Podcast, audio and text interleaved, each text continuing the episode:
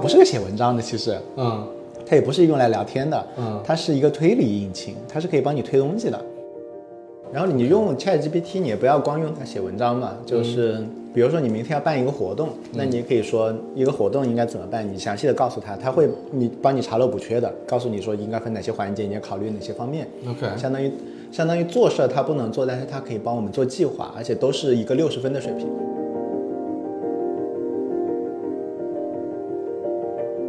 就是我看到很多人会说 ChatGPT 经常会胡说八道，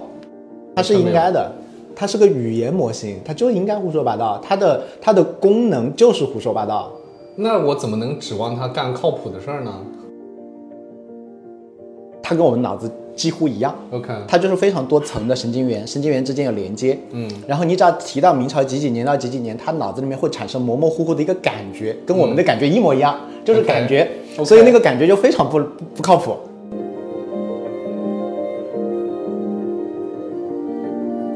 所以原来大家鼓吹的一万小时成为一个专家这件事情，要重新审视一下，到底还有哪些值得一万小时？对啊，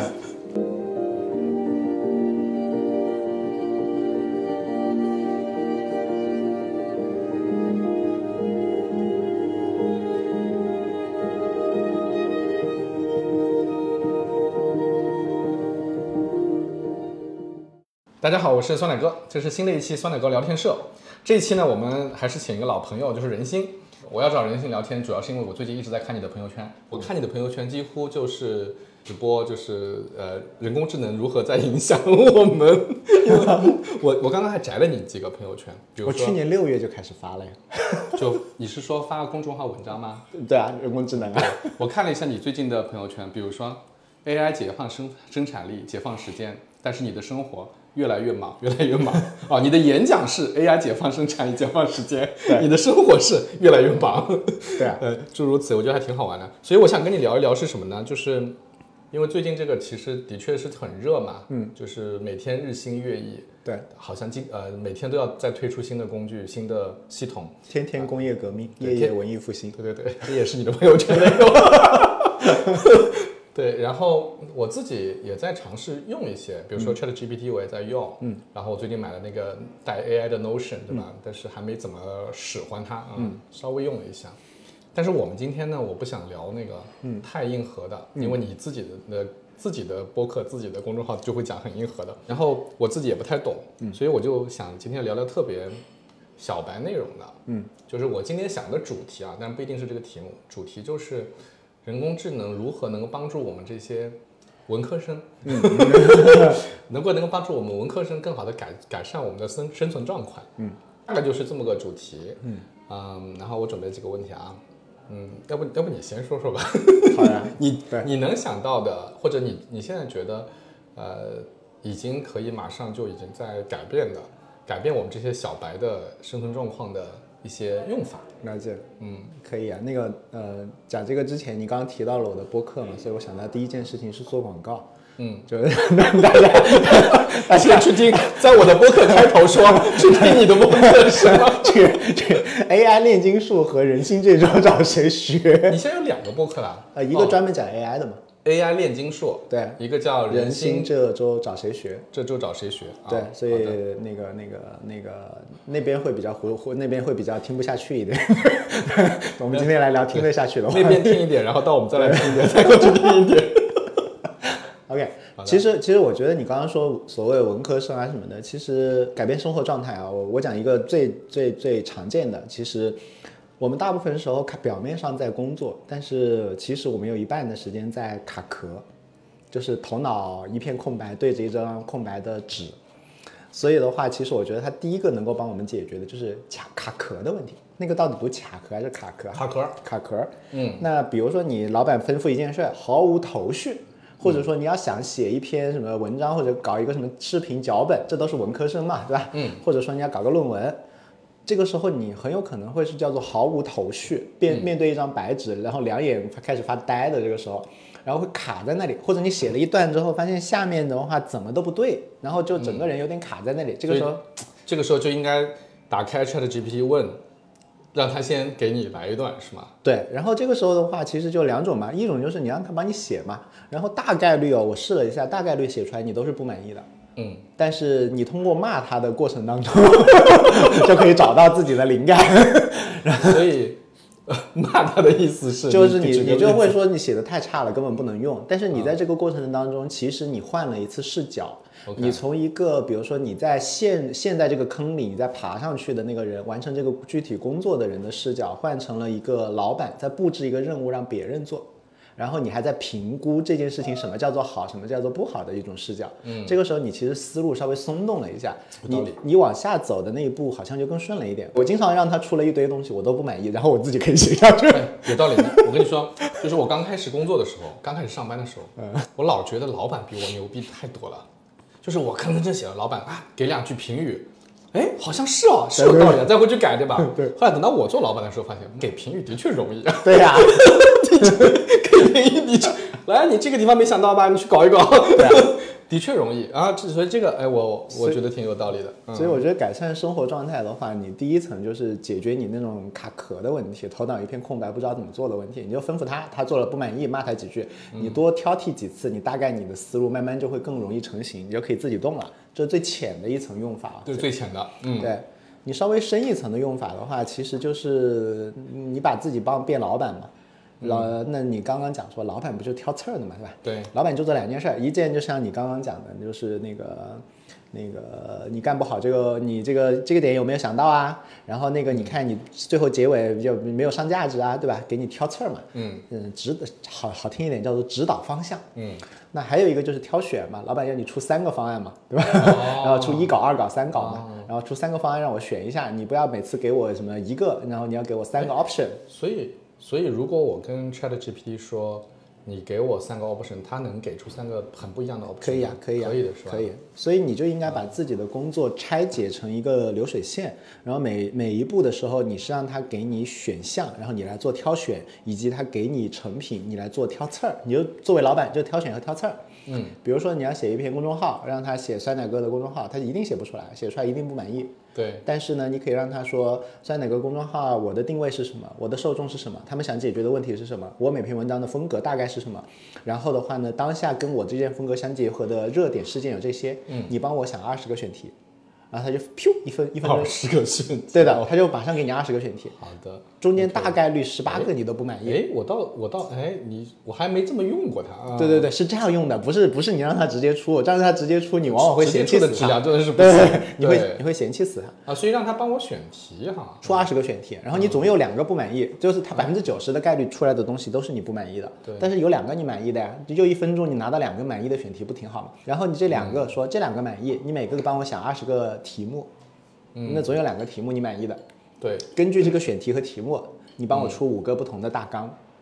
嗯，然后你总有两个大纲满意的，出五个不同的大纲。对。OK 然后如果他大纲比如说出的太死哎。板，你就说按照小红书的风格出，按照什么风格出。然后大纲你平时的大纲你给他几个事例，比如说你就给他一些给他一些启发或者给他一些方向，比如说你的大纲应该是更吸引人的什么什么还是什么的，或者你说。比如说你是为了写公众号，你就说你是一个什么美国什么畅销书博主，然后的话呢，你特别擅长什么这种讲故事，然后然后引人入胜，一步步来什么的，你给他先催眠，催这这个要练的，就然后催眠，然后说你帮我出大纲，出出五个，然后你挑一个合适的大纲，你说那你写，然后每一段帮我扩写，但是这个时候他经常会写段嘛，对，用 GPT 四还好一点，他写段呢就还连得上，你就会让他每一段扩写，然后你要告诉他怎么扩写。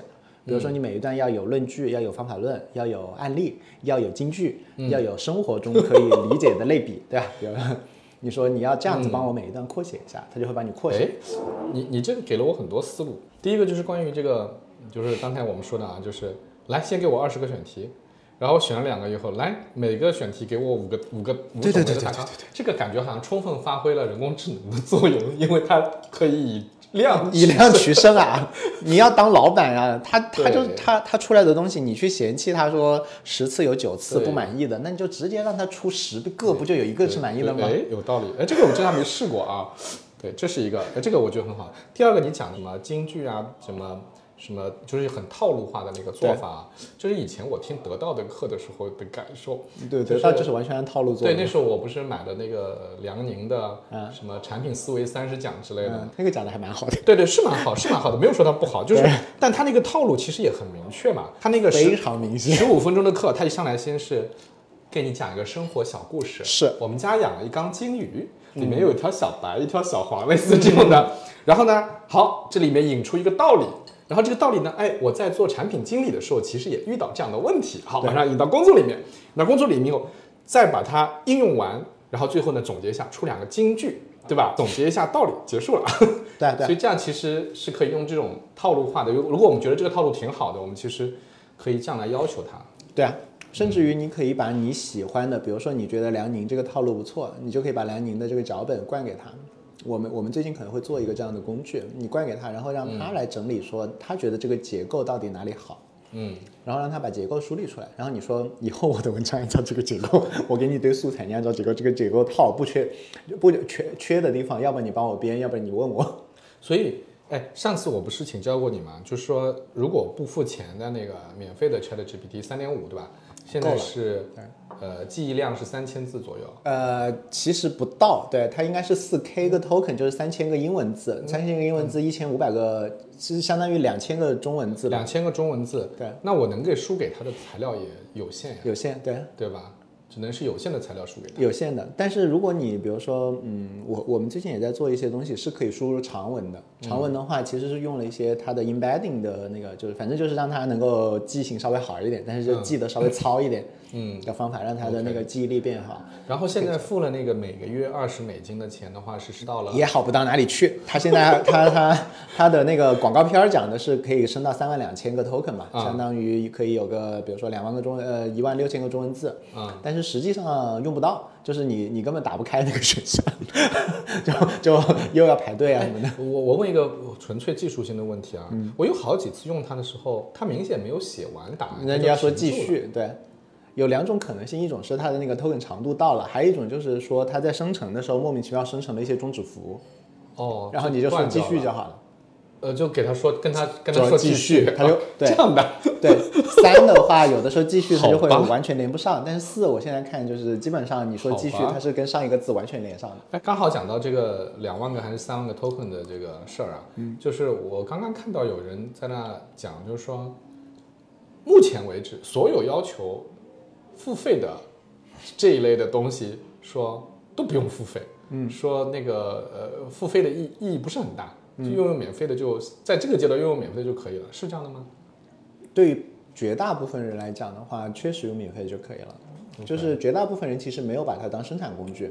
大部分人进去就问一问说：“我长我帅吗？你是谁呀、你出生在哪里啊 假的这么无聊啊？？” 文心一言和那个 Chat GPT，你去看绝大部分人他们会怎么用？他们不会用，他们会，然后就说你帮我写写一个周报什么的，然后就也不告诉他到底有什么明确的要求然后就然后看他出来的是套路，就说是错的，或者问他说鲁迅和周树人是不是一个人啊什么，就就故意去就娱乐娱玩一玩而已。对，对于大部分人来讲，就是完全没有必要买，因为你买了也不会用嘛，对吧？你买它干嘛呢？对我上次看到有一个公朋友公司的小朋友已经在呃用 Excel，然后可能要用一些编程的手段吧，嗯，用 Excel 什么红啊什么这些的，然后也已经可以调用 ChatGPT 来做表格什么的了。呃，不用红，就就基本上来讲，你只要比如说你用网上的 Excel 的话，就我我写那个 AI 炼金术是跟我大学同寝嘛，嗯，他就做了那个小插件，他他应该就是为了演示一下，就做了个小插件，嗯，就 Google Sheet 里面就直接你就装了那个插件，你就直接在里面写说你到底要的目的是什么，它的那个、那个公式就自动帮你套好了，你用自然语言写，他就能够理解你了。OK，这个不是高科技，就属于一个会技术的人一个小时就会做，然后你一分钟就能装好的东西。我们不是文科生吗？我不是在讲文科生吗？你也会装啊？对，你也会安装，怎么会吧你不能这样鄙视文科生吗？所以，反正我们聊的比较散啊。对所以现在除了我上 OpenAI 的网站跟 ChatGPT 对话来，比如说像我们刚才做的那些，比如说我想生成个大纲啊，我想让它写点东西，除了这种应用，所谓现在应用的方式以外，还有哪些工具和呃方法现在也是可以用的？除了去 OpenAI 以外，嗯，你说的是也要用 GPT 吧？有很多镜像网站，啊，非常镜像网站非常多啊镜像网站，就是不你不用魔法那个了，不用那个了啊，不用魔法，你就可以直接用。不用魔法啊。对，然后另外也有像比如说 Quora 出的一个叫 POE 点 com，然后 POE 点点 com 它就是一个机器人，然后背后你可以切换是它自己的叫 Sage。这背后应该也是 GPT 啊，然后还有 GPT，、然后你还可以体没有付钱，你也可以体会体验到 GPT 四，一天让你用一次，然后还有 Cloudy，就是那个 Google 收的那个叫 All and 什么 Ropic 那个家公司的，它背后可以切机器人，所以你也可以用那个但是本质其实都是在用 GPT，对其实本质都跟我上 OpenAI 跟它对话是一样的对逻辑对，但是这是一个就是你可以换不同的方法，都是用同一个东西嘛。啊。但是另外一方面就是你用它的方法也可以变呀，你它不是个写文章的，其实嗯它也不是用来聊天的，嗯，它是一个推理引擎，它是可以帮你推东西的。比如说比如说它，我举个例子啊，这个不是一个真实的例子，只是我为了举例子方便的。假设你有公司里面你签了一个合同，嗯，然后那个合同里那个，比如说是一个什么劳劳动合同之类的，然后你们朋友问你要说要一个合同模板，嗯。你应该是会给他的，但是你又怕泄露公司机密，啊。所以的话，像我的话，我上次就演示了一下，就是你是可以跟他讲说，把这里面所有的人名用方括号 name 替代，把所有的比如说那个 address，呃，所有的地址类似于比如说延安西路七百号，然后替换成 address，然后然后把这种泄泄露隐私的东西帮我盖一下。然后你说完之后，他就会帮你把全部盖掉，这是第一个，就是人名和 address 它是能理解的能够举一反三的。，OK，而且我会发现那里面他帮我把一个 email 也盖住了，也盖掉了而且改改那个方叫做方括号 email，然 后就非常的举一反三。OK，所以其实你是可以把它当做一个助理的，它不光是写文案的，它甚至于你这个其实有点像自然语言编程。对吧？你你嗯平时你要一个，比如说我们说文科生，对吧？做这件事儿是很难做到的，因为你想象不到是，你你没法照做做替不知道换嘛，不？知道怎么做到这一步对对对啊对，那嗯你现在用自然语言就能让它做到。对，正好你讲到这个例子，这涉及到在对一个 Word 文档做修改。对，可是我跟 ChatGPT 是纯文字，考出来给考进去考进去给他，然后再考出来。那格式不都没了吗？对啊，那那如果就是真的要在 Office 软件里面，我们得等 Copilot 是不是？要等 Windows 的这个，对吧？对啊，等 Copilot 或者现在网上有一些那个 Office 的插件也可以用，但是我没有用过。嗯，我还是很期待 Copilot 的，因为我现在，呃，我不知道这个是不是在 Copilot 可以实现啊，就是因为现在最大的工作是写 PPT 嘛，对，PPT 对我来讲，就是最核心的，其实我人的输入，嗯人真的需要我自己思考的输入，无非就是每页的标题应该写什么，对吧？然后需要他可能帮我的是，如果我这一页想写，比如说中国人口变化，假设啊，嗯中国一九四九年到现在的新生儿人口变化，嗯，那我就需要，哎，第一，你能不能帮我把这个数据找出来？有有第二，你能不能帮我做成一张漂亮的图，有对吧？有有第三，帮我把排版啊什么都整好，对吧？大概就是这么个诉求，它是可以实现的，对吗？如果我给到这个标题，它就可以给我这个结果。呃，这是两个不同的 A P P。那个，嗯，画图的那个我回头翻一下给你，那个有，我还试过，我把五次份额用完了，我还真的拿着中国人口给他举，OK。举他就真的画的漂漂亮亮的，真的，就是他可以查到查到大大量的数据，他都可以查到，而且他总能找到一个非常漂亮的格式帮你生成一张图。OK，就是、就是那个我还我我回头查给你，那个我我忘了，对，应该在我的 Readwise 里面。OK，就有这个第一个就是五五张以内好像是免费的，然后就要交钱老外做的，然后第二个是叫做 Tune 点 APP。那个是帮你做 A P P 做 P P T 的，但是它就没有那么漂亮。但是它的好处就是每一页都帮你想好，比如说你的标题叫做文科生怎么用好用好 Chat G P T，嗯它就会帮你把大纲生成好。比如说大纲可能就叫做说文科生的 GPT 是什么，然后文科生的特征是什么，文科生用用 GPT 的第一个场景文案写作，第二个场景什么什么然后最后还给你一个结论，然后他每一页都会帮你写好，然后帮你把图都配好，然后全部做好，但是然后文字都帮你配好，但是质量的话就是 GPT 的那种车轱辘话的那种质量。但是我后来想了一想，对于我们来讲肯定就觉得不合适嘛。但是你想，假设是我们爸妈，对吧？对，他们万一要比如说演个讲，他们其实需要的就是车轱辘话，然后他们之前不会做 PPT，他们不会做 PPT，那现在会做 PPT 了，所以他打的其实是创新者窘境里面所谓的非用户 non user 啊，这一块，其实更更大嘛。对，所以有 Tom 点嗯 T O M E 点 A P P，然后另外那个画图的我有点忘了，但是我回头可以翻给你。但是这些这些需求都有，都都可以做。但它现在是分开的嘛？但是如果 Copilot 出来是可以把它像我们刚才讲的那样的。对啊，Copilot 可以可以这样做，而且 Copilot 有一个典型场景是，你会有很多的文档其实是散落的，比如说啊，今天的今天的那个我们聊完之后，对于文科生怎么用 Chat GPT 的话，我们有一个看法。嗯，然后你可能会组让小朋友帮你组装一个，比如说飞书妙记，然后然后记在一个 Word 里面，对，然后后来比如说过两天有人找你去演讲，讲这个话题，你还要做这个 PPT，对，但是 Copilot 有一个典型场景，就是从 Word 生成 PPT。好吧，虽然虽然我还是很难想象他怎么帮我总结概括，啊但是 OK OK，对啊，它可以帮你转换形态嘛。首先，它对我把整篇文章看完之后，他帮你生成一个大纲嘛，然后再从那篇文章里面，从以大纲的形式一个个去提取信息嘛。对，所以就是那时候我看微软要出这个，我当时第一个感觉就是，哎，我一定会成为它非常早的用户的。对我 感觉对我来说很有用。我可想用了，但是现在还没开嘛。现在嗯尤其是你也用 Mac，我也用 Mac，Mac 的估计还不知道等到猴年马月去。现在那个用 Windows 的有些人已经拿到了一部分了。啊，是吗？嗯，哦，那挺快的。然后你用 ChatGPT，你也不要光用它写文章嘛，就是比如说你明天要办一个活动，那你也可以说一个活动应该怎么办，你详细的告诉他，他会你帮你查漏补缺的，告诉你说应该分哪些环节，你要考虑哪些方面，OK，相当于相当于做事儿他不能做，但是他可以帮我们做计划，而且都是一个六十分的水平。如果你是比如说做活动的老手，那你肯定不需要嘛。但是如果这个活动是你第一次做，第一次做不大不熟悉啊。对，大概率我们的水平只有四十分，经常漏东西。嗯，他是六十分，你老手八十分的水平，你瞧不瞧不上他，但是对于我们不熟的事情，六十分很好啦。嗯，就可以照着他的搞一搞。然后还有一个就是，你可以让他不是说我们老在挑剔他，你可以让他来挑剔我们，啊其实也怎么挺好。说？就把我写的东西给他吗？对啊，比如说中文，呃，我现在英文的东西我肯定是让他改的，对，因为就我写几句，包包括我前两天申请那个 GPT 四的那个 API 的那个账号，嗯，也要你要提交一份申请嘛，我就用中文帮让他，然后给他，然后让他用英文帮我提交了一份申请，然后写的漂漂亮亮的。另外的话，你写的英文的话，你可以让他帮你一句一句话改，像我写的英语，我就会丢过去给他，然后他就一句一句说你这个，比如说。我会写 maximize 的 output，他就会说你为什么不用 out maximum，这样子会显得更 concise。啊，OK。然后什么什么一句一句改，哪个英语老师有那么好的那么好的态度啊？就我想起来，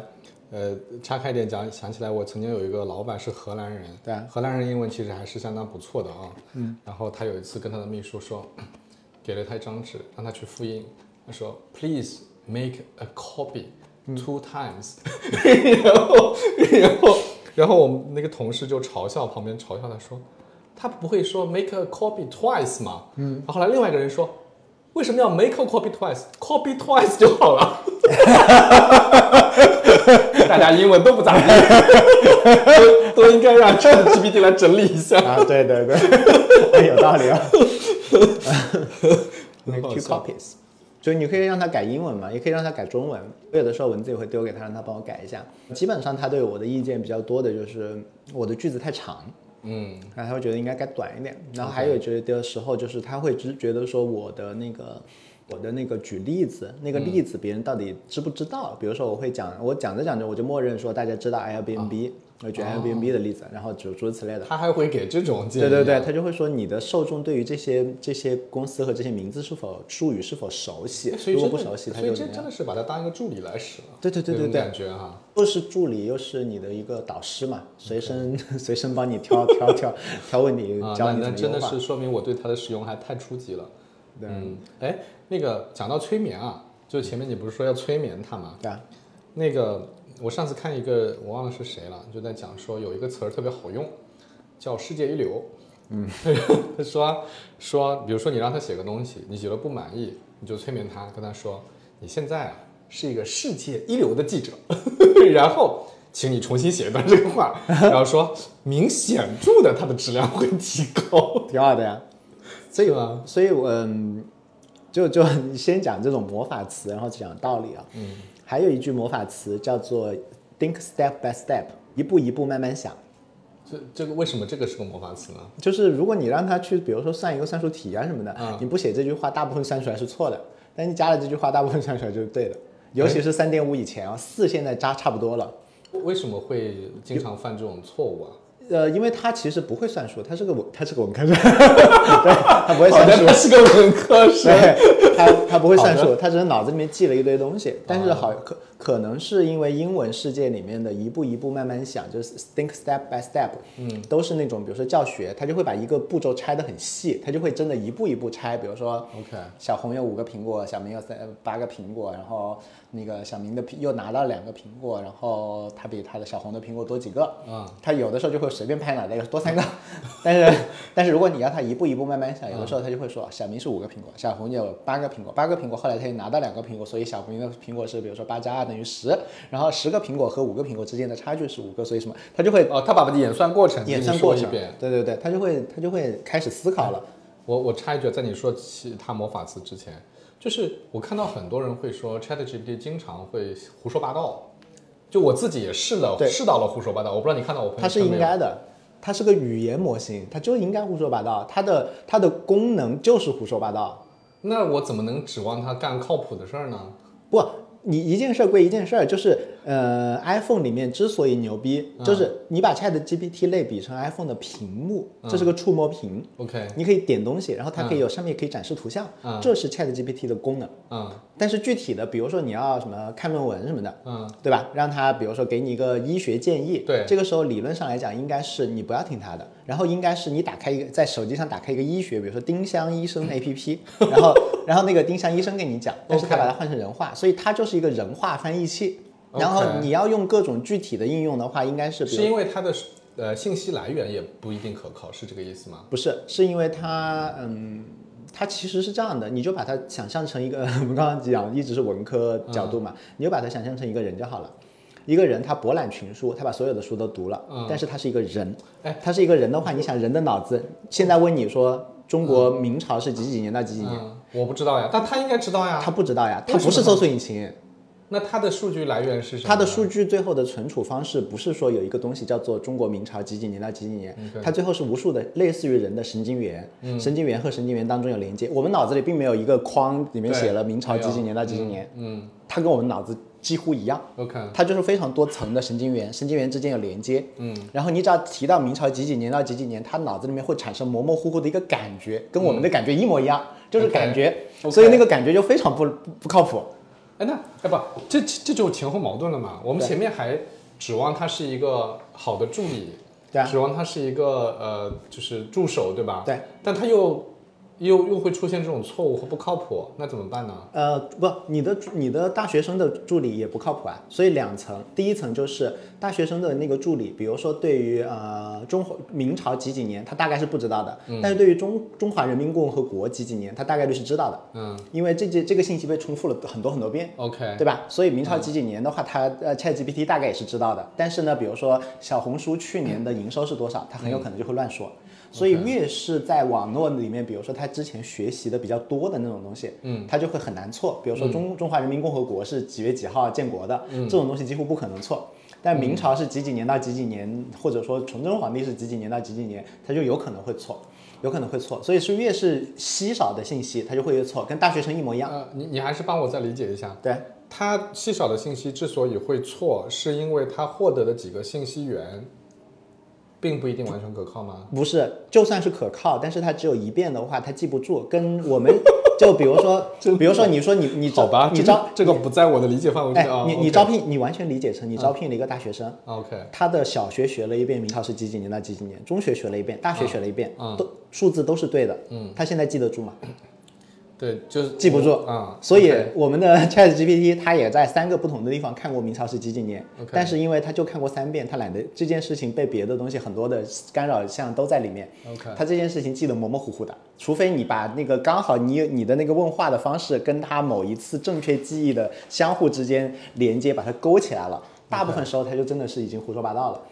那你想说，我们学明，我跟你举这个例子，我自己都想不起来明朝是几几年到几几年，但是我们看到的明朝几几年，我们肯定一辈子看到过十次，啊然后这十次的数据都是对的，但是我们就是记不起来。OK 所以你可以把大语言模型也理解成这样。OK，这是第一点。所以的话呢，他那个作为一个大学生，但是他知道中华人民共和国，这个不会错。对。所以他对于大常识的部分，甚至于很多我们不觉得是常识，比如说癌症应该癌症各种癌症应该怎么治，但是他这种也出现了很多次，嗯，甚至于明朝几几年他肯定也是知道的，嗯，所以这种他基本上都不会错，所以他已经比大学生要更更厉害了。OK 所以就是如果我们光裸用的话，就是不让他去查资料，他已经跟大学生一样厉害了。OK，第二个，他可以查资料呀。就比如说他跟病合作的话，他比如说你问他明朝二十几几年，他就会先跑去搜索引擎，对。然后他就会再回过来跟你讲说是几几年到几几年，对，他就跟你请一个，我以为他是这样的，结果他不是这样他。不是这样的，他默认不是这样的，OK，对他默认就是个凭自己大脑跟你编编，甚至你问他说三百二十七乘以四百二十八等于几，他不是去掏个计算器给你算的，嗯，他是瞎算的，他是凭感觉，所以他你会发现。心算一样，对，他就是心算的，心算三位乘以三位的心算。你想我们真的是个文科生，我对现在是文科的，哦，OK，哎，所以你知道我为什么会产生这个？一方面是我看到有人在上面抱怨说他给的很多参考文献都是假的，就是说他说是参考文献，结果这个上面根本不存在啊。对啊这是这是第一。第二是我有一次呃我在朋友圈发了帖子，我有一次我儿子老师布置了个作业，叫做、呃让他去读一章就是周公瑾火烧赤壁。嗯，就是赤壁大战里面的一章嘛，《三三国演义》里的。完以后写一篇读后感，然后我儿子就是磨蹭到晚上八点钟还没写，然后我看他要很晚了，我说这样，我用 ChatGPT 帮你写一篇，我就把老师要求全都输进去了。我说你现在是一个中学生，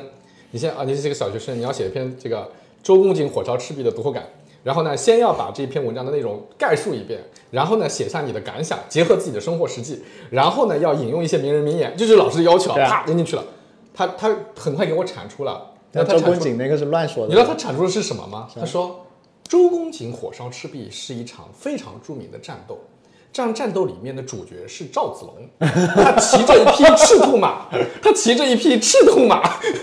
然后然后什么大战周公瑾，然后周公瑾设下妙计，设了陷阱，然后把他抓住什么什么的，然后我就我就回他我说你这不是胡说八道吗？我说火火烧赤壁哪里来的赵云的戏？火烧赤壁的最主要的敌人应该是曹操才对。他会跟你说对不起了，他非常真挚的，他非常真挚的回答我：“ 你说的非常对，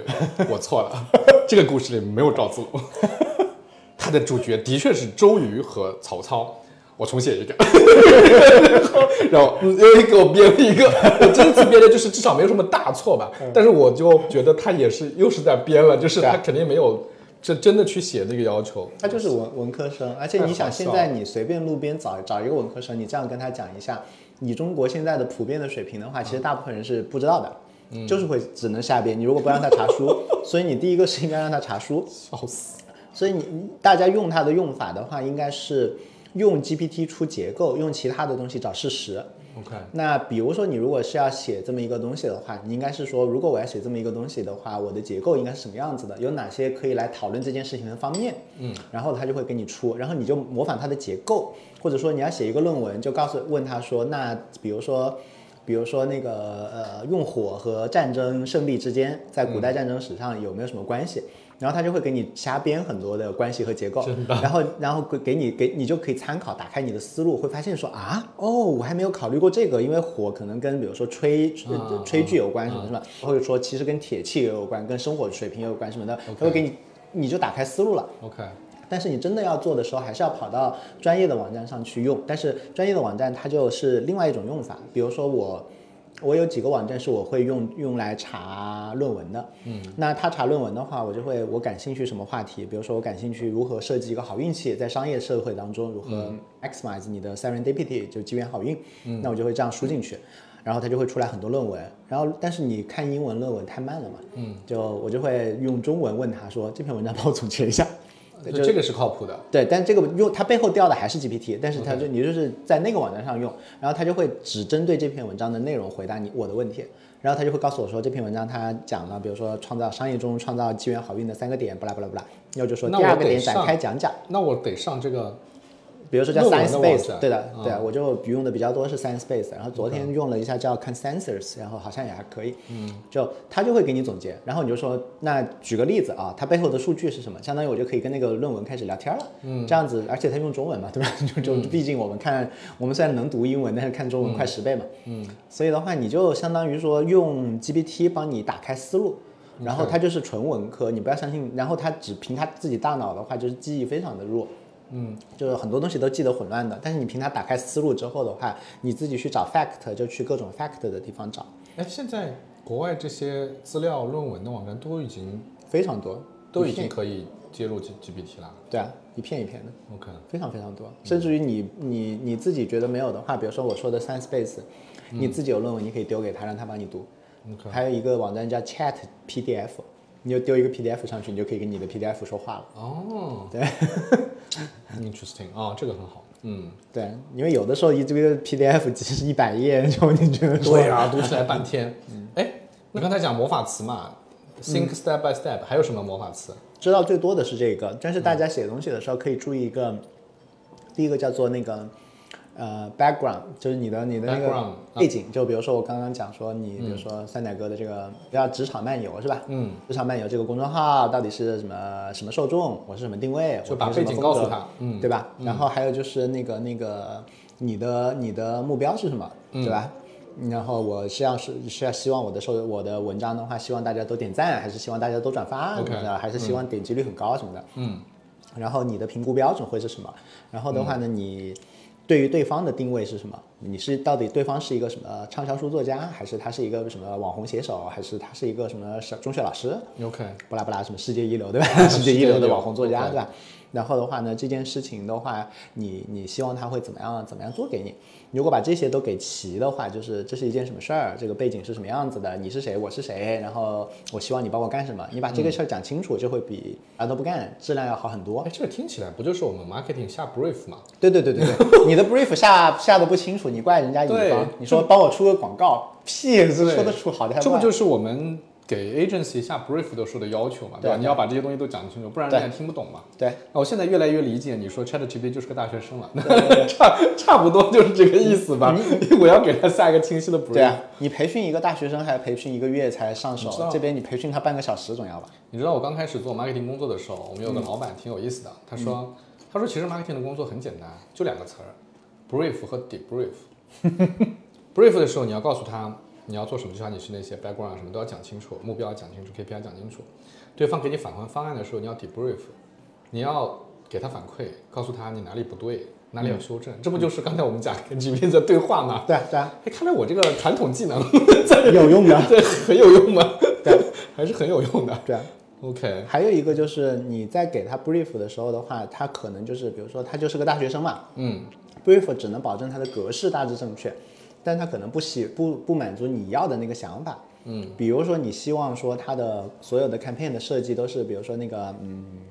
，ADA。呃，什么 attention、interest、什么 desire、action 的这种结构，嗯，或者说你希望他用一个什么什么什么符荣格什么是心理模型，反正你希望他用一个方法，这是你觉得你认可的一个套路，嗯，那你也可以再加一步说你是这个什么专业的，然后你会用什么什么 IDA 这个这个广告广告吸引力模型或者什么福格什么金字塔什么什么，反正你你给他一些方法论，OK，说你再套一下这个方法论给我这个东西，那就会更靠谱，出来的东西就更高级，跟教小孩一样，教小朋友一样。我突然想到，我们不是要写易思维的案例吗？来，给你先讲一下易思维模型，对对对对对对对 然后你给我写出来。对对对对好的，好的。对，你应该把方法论也给他，把你的背景给他。嗯，但现在我们其实可能最大的限制就是他那个多少字的记忆了，是吗？就是我们这些免费用户最大的现在最大的付费用户现在也不多，就我现在跟他聊天，经常他还是忘。嗯，对，所以，但是这个问题很快会解决，而且就比如说，嗯，技术上都是有解决方案的，这个问题不大。嗯，然后你可以拆嘛，实在不行你就在自己在外面拆嘛，把你的文章拆成很多份嘛。现在除了 ChatGPT 以外，你现在还在用哪些 AI 画图那些是吗？Mid Journey 啊，Mid Midjourney 我不是去年在六，我和他翻了一下，我在六我在六月份的时候就在到处安利别人说太牛逼了，大家一定要玩啊！去年六月份。但现在大家也是在玩嘛，就是真正的用起来，对于我们这些文科生小白来说有什么比如说你的公众号就可以就可以做 logo 嘛，对吧？知道这样画 logo？对啊嗯，OK。然后公众号配图嘛，对啊，然后这个时候还不担心被视觉中国来抓是吧？对，要不然哎，这个不会以后不会有版权的问题吗？没有版权问题啊，因为也查不出来。对啊，好吧，对，都是都是都是原创生成的嘛，所以我觉得，而且很好玩，就是有的时候它像开盲盒一样，它有的时候我会发现我就在玩玩进去了，就是完全是在好玩。我在网上看到一些大家在传，我还没有用 Midjourney 啊，就是我看到大家在传一些帖子，最神乎其技的就是有一个人把一段古文啊，对，翻成了英文，很漂亮。然后交给他，他就画出了很漂亮的图，然后他又把那段英文再翻回了中文，对，就是呃，反正对我们现在中国人来说，那个又从英文再翻回来中文，比那段古文还好理解一点。对，但是就很漂亮嘛，就对。啊就就我想啊，已经能做到这么理解力这么强了，对，而且嗯，就昨天那个呃老孙问我说他，因为我说你们公司赶紧用起来，对，啊，他就说那个那个那个表达能力不够，结果我问了一下，发现啊，你没有电图啊。我说你你现在跟一个美工去讲说你要什么稿子，你好歹也要拿拿支铅笔给他画个三五笔，对让他知道嘛。所以要给他一个图是吧？你可以给你就你如果觉得表达不够清晰，你可以给他电图的。就是说做就是这个就是我可能要的样子，但是在这上面我要加点什么东西。对对对对对，啊就好像我宝宝就他会用那个 Scribble Diffusion 玩，他就会自己拿笔随便用手指头在 Pad 上乱画一个坦克，然后那边就会想办法帮他给圆回来，这个坦克就是长这样的，然后然后帮他画成一个那个就是像真坦克一样的嗯那种巨牛逼的，因为你在下面说这是一个坦克，他就使劲帮你圆，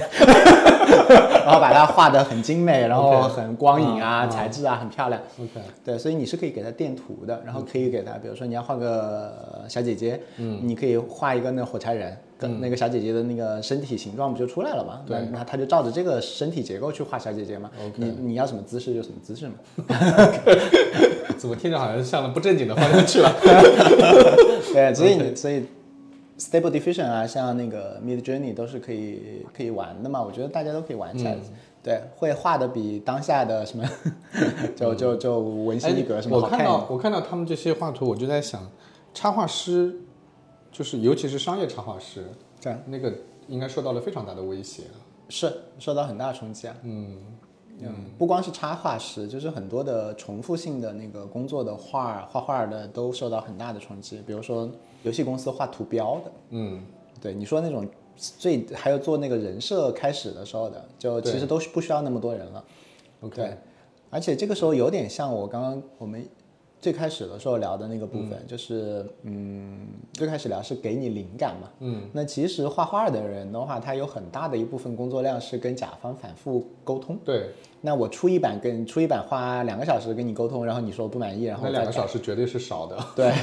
对 一般都好几天吧。对，所以所以的话，现在哪怕他最后全部都没有用 AI 的，全部重画，嗯，但是我跟你沟通的时间就两个小时，我可以来回跟你沟通二十四次，而且每一次就是有具体的版本沟通，你就直接看嘛，嗯，然后最后你就说第八副的那个那个就是那个 feel，、照着那个做，那我就照着那个做呗，我最后还是花两天，但是原本的原本的两天我那个跟你反复之间调的那个过程就省掉了。嗯，我后面就直接两天都是工作在大家已经有共识，比如说那个龙到底是什么样的，那个那个、那个花花草草到底是什么颜色，那个氛围就已经都出来了，哎呀，你这个一讲就勾起了我非常痛苦的回忆。就反复沟通嘛。对 对，我以前我是甲方啊，但是那个时候甲方你你你你说到画龙这件事情，OK 就是我我想起来有一年过新年的时候做新年促销装，是个龙年，要要画一条龙，真的是活生生画了好久，因为每次设计师画出来我们都觉得怪怪的，就觉得他也的确画了一条龙，但是呢，这这个觉得这个龙就是很奇怪，但是你又说不出来哪里奇怪，然后就非他现在就可以沟通，。他现在就可以给你一百个龙啊，你要哪一个啊？九十八号哦，是啊，你说九十八号的身体可以，然后三号的那个龙的头不错，你把这两个接起来。但问题是，那以后是不是在某种程度上，有一些创业公司基本上都可以自己把这个事儿给解决了，就都不用再去找合作伙伴来干这个事情。可以啊，其实你现在可以把 AI 理解为，以前我们是认为说很多的数字化科技是工具嘛，然后你越牛逼的工具需要招越好的人了嘛。嗯现在你可以理解为有了一批大学生，每个月大概也就拿个二十美金嗯的工资，就可以来你公司干活了，有点笨。嗯，然后他们，但是他又听得懂人话，又会写东西，又会画画，啥都能干了，还会做 Excel，嗯，然后还会读表。哎，你你你你一说这个比喻，我就突然意识到，那那些真的是我们讲刚刚毕业的学生，没有工作经验的，这个可替代性还特别强，对啊，被替代的可能性还特别强。呃，一方面是他们可替代性特别强，但是另外一方面，其实他们还蛮有优势的。嗯就是我大学同寝，他是开外包公司的，嗯然后他就跟我讲说，那个他们公司刚毕业的那些不太会写代码的小朋友，嗯现在用 Copilot 帮忙写代码都用的非常好。嗯，就是提高他们的效率。但是，然后反像他这种已经是老油条的，也用的还不错。嗯。但是那种什么工作四五年的，嗯，又自己写得上，他又瞧不上 Copilot 帮忙，嗯嗯，就就卡在半空中，你知道吗？就他们用他们本来是已经水平比小朋友高一，实际上就是把那四五年的经验给化解掉，抹抹平掉了。对。啊，原来原来受到最大威胁的是这些人，对，好吧，对，抹平掉了。像真的老油条，你就在外面接生意啊什么的，然后你也觉得无所谓。但是四五年的人就特别在意这四五年的我的积累，对。然后他们有的时候还鄙视那些口嗨的，觉得人家代码写的不好，小朋友反正看不出来不好，嗯，他们觉得好开心啊，就哦我不必精进了，我就会了。对他反正跟我讲说，他们公司是小朋友用的最好，嗯，瞬间就达成了。就比如说以前要培养半年才培养的出来的，听起来应该是这样，半个月就培养出来了。人工智能应该是起了这个作用，对吧？对，应该是让大家都到六十分嘛。对对对，但听起来就是不管我们刚才讲 ChatGPT 还是 Midjourney 这些，听起来现在绝大部分的人还是把它当成一个挺好玩的，我们试一试的那种感觉。对，但是所以你先把它用在工作上的话，你就具备大优势了。现在你看到的就是在这个把它用到工作上，国内啊，游戏公司啊，游戏公司在批量的用。呃，用它干嘛？用它画画，就比如说做做那个角色设计啊，然后做道具啊，做图标，无数无数的图标，然后做贴图，就是这种原来要做非常非常多设计图的这种公司。对，嗯。文案公司也在用啊，现在也有很多的那个做做做什么视频脚本啊、文案的公司在找我们说，你们能不能帮我们，就是就每每天帮我们生产。主要是因为他们一天一百篇文案，对他们一天本来就要一天出那么多，对对吧？OK，能不能帮他也每天出一百一百个以量取胜的适合他的文案？嗯，我们说可以啊，这没这有多难啊？就很很很很简单啊，你把你的风格、你的资料发给我的话，让 GPT 帮忙写一批呗，对对吧？还有很多公司在偷摸摸的赚钱，比如说有些公司他们生成了大批的那个它这个品类的文案，然后去 spam 搜索搜索引擎，搜索引擎会看到你出来很多新的跟你的行业相关的东西，会给你加权的，会给你打量的。OK，Google，然后他们就在骗 Google 流量。OK，对，这是很实在的东西嘛。对。以前还有一个流量是社交媒体嘛？啊，对。社交媒体上有一大坨流量是所谓的 L LSP 流量嘛？啊啊啊！这批流量现在现在都是都是 AI 小姐姐啊。哎，所以我在想，讲到这个，我在想，像小红书的这个，除了视频，视频现在视频现在视频我估计一年之内解决，因为现在还没有对吧？有了，民用级的话，比如说你现在说要一只什么小熊从天上掉下来，掉到了游泳池，然后爬起来。他就给你画，都视频就拍出来了。对，可以想象应该也很快。对，就就很丑嘛。但是去年的画画也很丑啊。对，但就是就先不讲这些，就是哪怕现在小红书上面很多笔记嘛，文图文的笔记，嗯，其实已经完全可以，就如果你是套路式生产的话，其实已经完全可以用 AI 来完成了。完全可以啊。然后，嗯，还有就是淘宝上有很多 model 已经开始是 AI 是换衣服了。OK，啊，对对对，这个我我我也觉得就马上就能用的。对啊，一件一件换衣嘛，当然也有那种更恶心一点的，一件脱衣什么的。嗯，对，但是你现在一件是肯定可以换衣服的。对。哎，那个，我问一个关于我自己的问题，我前面不是在说视频的事儿吗？啊。就是现在 AI 可以帮我完成刚才我讲的那种视频需求嘛？比如说我文稿全部写好了，对。然后我也大概知道我视频当中要用到什么样的呃画面。我能借助 AI 来完成这个视频剪辑的工作吗？现在，呃，现在有一些公司可以帮你，那就不同类型的公司，有一种是你直接给他稿子，嗯，然后他就帮你把所有的视频画面配好了。就比如说你说大家什么很很开心的在玩啊什么，你也可以给他一些提示，他就帮你配。比如说好运。但他是用 AI 来做的吗？他其实是用 AI 做语义，然后再去匹配他短视频库里面已有的短视频，帮你配上。差不多听起来也是个大学生干的事儿，对，是吧？就是如果是个人的话，他无非就是看了我这个描述，然后再去找，找完以后再放进来，对吧？我试了一下，已经能用了，就是质量就是六十分，肯定没有什么半佛仙人那么那么精美。但是你如果只是它也不精美，它只是比较搞笑，搞笑嘛。对，这边就是比较普通嘛。你比如说说人生就像一个赌场，它就真的是一个赌场，几个人在玩，对，那个 就很朴实的帮你全部配好配好有的。然后还有一个人工智能是 Descript，它是帮你，因为现在大家对于剪辑视频的那个心理门槛还是很高嘛，就就看到那个界面就觉得好难嘛。哪怕是剪映，但是但是编辑文本大家是觉得很很简单嘛？对，所以它有一个 Descript 是完全把视频你就编辑文本就可以了，它首先就比如说，比如说我们刚呃，比如说我刚刚说的这三三一句话里面有三个，比如说，嗯，然后你本来就是要在时间轴上把这两段切掉嘛，嗯。你可以直接看那个文稿，然后把两个比如说删掉，然后它就自动把那个视频里面的这一段给删掉。OK，然后还有一个就是，比如说我刚刚讲的那个那个里面提到的小姐姐，你觉得这个可能会有听众觉得不好，嗯。那你要改成小哥哥，那那那那那你就把那几个字改成小哥哥，然后我的口型也会变成小哥哥，然后哦是我，真的啊？然后我的声音讲的是小哥哥，啊真的啊？对的。哦，这么厉害。哦，还有一家公司最扯，他们好像叫 Personalize 还是叫什么？然后那家公司就是让，因为现在你给大用户发邮件什么的已经没感觉了嘛，还有给那个什么新来的员工，他就是让你的那个 CEO 录一次，然后中间的话留空格，啊，然后每一次每个对称呼都改就。就上面就是你会发现我发给你一个视频，哎，酸奶哥好久不见，然后 什么什么什么，然后还提到说上次我们在什么什么什么然后这一段文字是它它批量替换的，只有两个变嗯。量，其他都是一模一样的，但这两个变量的时候话用的是我的画面，我的声音，然后看起来是我在给你它。其实就等于是把原来那个话，就是它能够把模拟那个口型什么做到口型和声音对的，声音现在模仿模拟很容易。我上次在啊，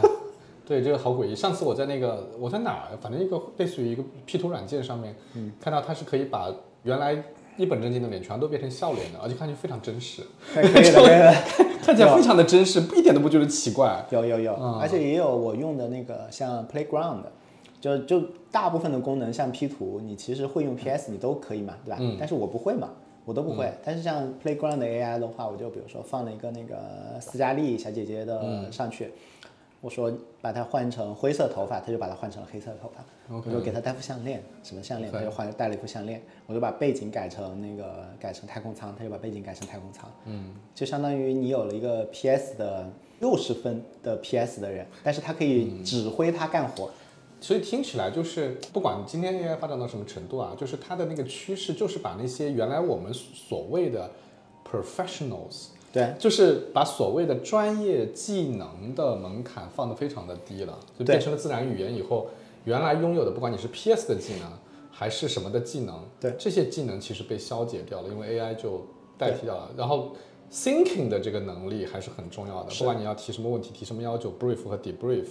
这个能力变得非常重要，但是那些所谓的技能，对，其实是 physical 的，对，呃，一万小时练习出来的，对 那个都鬼东西，就就好像没有什么用了。对啊，越是因为只要你是专业，什么叫专业？就是往往是说明有套路。对，而且你练习时间很长，对，所以所这部以分都没有。所以原来大家鼓吹的一万小时成为一个专家这件事情，要重新审视一下，到底还有哪些值得一万小时？对啊，他们的神经网络已经练好了，你干嘛来练自己的神经网络呢？是的，对所以听起来还是嗯，其实是一个好事儿。嗯，既然讲到这个大学生们这个面临了这个 AI 的挑战，那个你们家不是有小朋友吗？我们家也有小朋友吗。嗯，你现在是怎么看小朋友未来要学什么的？你会怎么看这个教育的问题？其实我觉得我们小朋友大概率啊，他们未来都是找不到工作的，所以就嗯不要想这件事情啊。那未来怎么办呢？我觉得分几层啊，第一层就是我现在觉得最重要的事情就是小朋友要开心，嗯第二件事情就是亲子关系要良好。嗯然后他他未来好不好，这是他的事情嘛，对吧？但是他折我们的关系好不好，以及他折不折腾我，这是我们的事情吧？能不能自私一点对吧？先先保先保现在，未来的事情鬼知道呢，对吧？说不定嗯说不定 AI 把地球炸了，是吧？你不要操心那么远的事情。第一个就是大家都嗯做人嘛，大家都开开心心开开心心的比较重要。嗯然后尤其是你开心的时候，最好能够给小朋友一个正确的世界观，就是不以自己有没有用来判断自己的价值。因为其实我们就是受资本主义的荼毒嘛，我们都会觉得说一定要有用，我一定要什么认知升级，是吧？一定要学习。就我我们两个明天不都出去旅游嘛，对吧？但是但是其实我我每一次只要是在旅行的时候，比如说我一天没有做什么事情，其实我心里面是有一些慌的。我、我其实不是那么，我很难 enjoy 休息。，OK，对，所以的话，其实对于我来讲的话，当然我定期 都会陪老婆孩子出去玩嘛。嗯对，但是但是其实这不是这不是对的，就是我好像我脑子里面被植入了一个观念，就是我必须要好，我必须要有功能，我必须要出色，我才有值得在这个世界上有价值。嗯，我脑子里面是有这个观念的，我可以意识到，但是这个其实不是一个正确的观念。你想，我们的祖先他在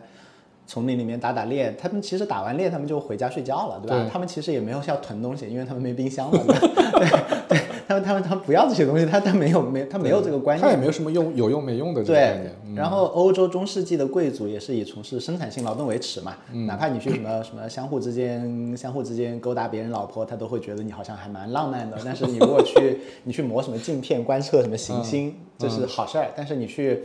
你去那个什么从事生产性劳动，你去干活，其他贵族会看不起你嘛？嗯，其实就是我们这个观念其实是时代给我们的，并不是天经地义的。我们的祖先也不这样看，历史上也有很多人他们也不这么看。嗯，那我们现在这么看，只是因为我们资本主义社会它需要这样的人，所以它把我们往这个方向塑造，让你不上进，你就你就觉得不舒服。嗯，所以我觉得我要扭转小朋友，就不要这样想，你就自己开开心心就已经很好了。你就毕业之后也不一定找得到工作，或者也不一定有毕业，对，你就至至少你自己可以，就比如说拿份低保，或者或者留几个比特币给他，他能够就 就就可以过得舒舒服服的，就还是有几个比特币留给他。能能开开心心就好。现在比特币很便宜，然后那个他能够开开心心的就安安心就好，因为对吧？说不定到时候他们都我们也永生了，他们也永生了，到虚拟世界去了。所以我觉得，如果你要放平一点的话，就这样看；如果你要卷一点的话，其实就是要把自己看作老板。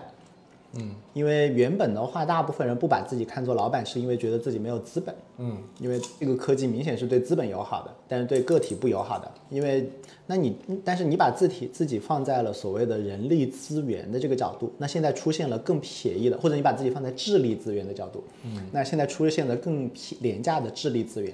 性价比高很多的智力资源，你把它放在自己跟它是同一个赛场上。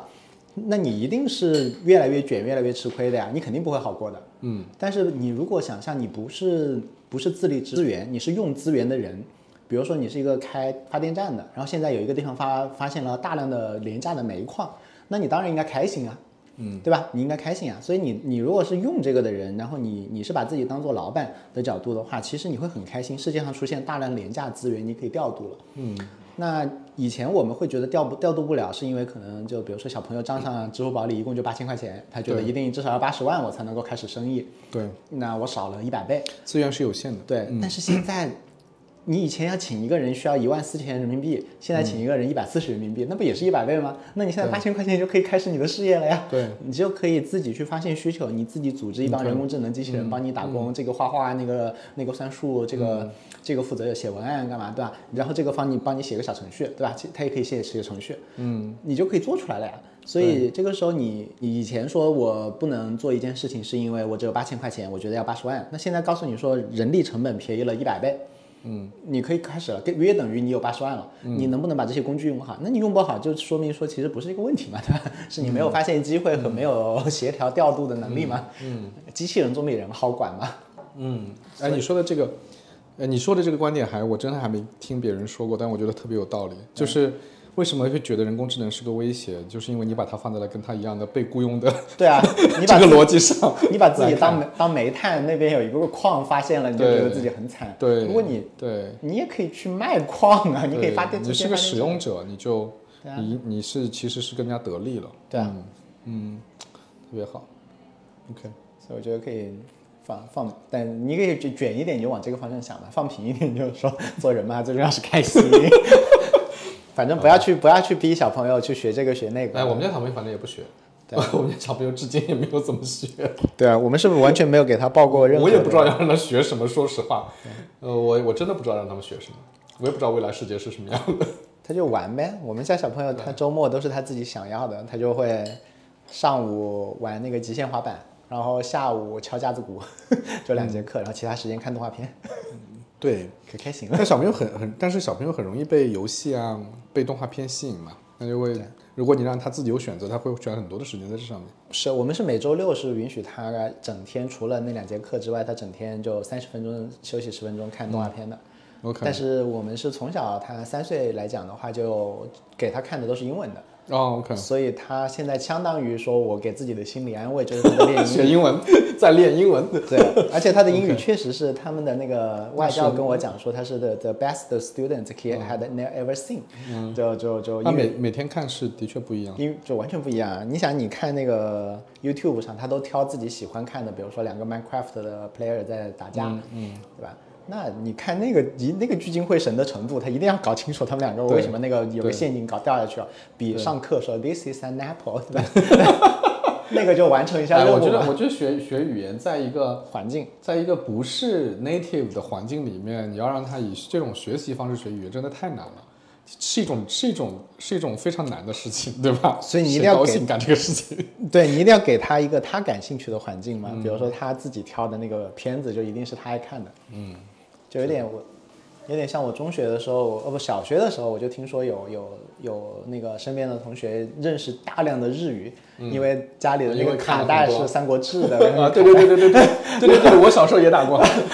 然后为了猜那些字是什么意思，啊学会了很多日语。嗯，对。哎，最后最后那个，我我看到你最近发了一个朋友圈，还蛮有意思的。嗯嗯，等一下啊，我把它找出来啊，好像就是你刚发的。嗯，就是你说好到处都在引用你写的这个 prompt 啊，对，啊，我来读一下。很多人跟我说在 Twitter 上火遍了，然后我就才知我才知在 Twitter 上火遍了。对我才知道。我来看一下，说在很无数地方看到了自己几周前设计的 prompt，啊，然后这个是这样写的，说大家可以在 Chat GPT 里面试试，假设你是我的智囊团，团内有六个不同的董事做我的教练，六个董事分别是乔布斯、伊隆马斯克、马云、柏拉图。瑞达利欧和慧能大师，你你这个组成也，他们都有自己的个性、世界观、价值观，对问题有不同的看法、建议和意见。我会在这里说出我的处境和我的决策，请分别以这六个身份，以他们的视角来审视我的决策，给出他们的评判和建议。听明白了吗？嗯，而且可以把名字换成任何你认可的名人和榜样。对，每次只需要在这个 thread 里面把自己情况和决策说一遍，就可以有个智囊团从不同角度来建议。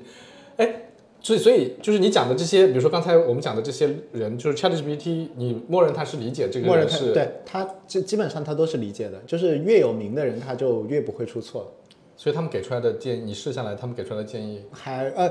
不一定没没有好坏哦，这个嗯最讨巧的地方就是多。我其实写在我的那个知识星球里面的，这个是、它就多很多不同的角度。然后你看完六个角度之后，如果他只给我一个角度，你就会说他说的对还是不对，嗯，你就会评判他。对，但他给了六个角度，你你没有办法说他对还是不对，这六个角度是相互矛盾的，嗯而且他们每个人的视角是完全不一样的。有些就会说你内心到底是怎么想的，你要进；慧有些就是对不对，有些时候会说你要改改变世界，还有一些人教你，比如说你应该从宏观一个大更大的周期来看这件事情，不啦不啦不啦不啦 OK 我跟你讲。所以的话，我觉得你这个其实就是呃。你相当于就请了六个不同的角度，因为有的时候你会跟自己讲一些鸡汤大道理，比如说叫做我应该什么多角度看世界，巴拉巴拉巴拉反正也没法多角度嘛。嗯，但你就可以让它成为你那些多的角度嘛。嗯，或者像比如说我们大家都学过那些，比如说大道理叫什么六顶思考帽。哎，对对对。那你就说你每次戴换一顶帽子戴着给我对对。对反馈嘛，这不就六顶思考帽了吗？，OK，所以我觉得所有的道理都可以工具化，嗯，然后这个相当于你就可以把一些道理落到实处了，嗯，就比自己去逼自己想要容易得多，是的，是的，这个还蛮有意思的，对。我也会去试试。对。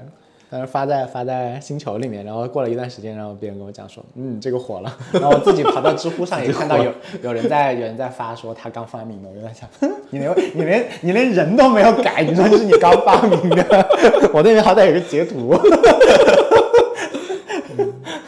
好呀，那今天今天学学了很多，我我感觉我马上要回去试一试的小技巧，我觉得特别好。那个谢谢人心。然后呃，如果大家要想知道更多的关于这方面的一些知识啊、技巧啊、有有趣的东西啊，除了刚才我们开头讲那个，可以去听人性的播客，一个是 AI 炼金术，对，一个是人心这周找谁学？呃人心这周找谁学这两个播客，还有什么？还有我的公众号也是 AI 炼金术，还有一个人心这周读了啥，好 的好的，名字都取得非常的 随意、啊。大家有兴趣可以去关注啊。好，谢谢谢谢，好谢谢蹭一下大 V。呃，谢谢，拜拜。好，拜拜。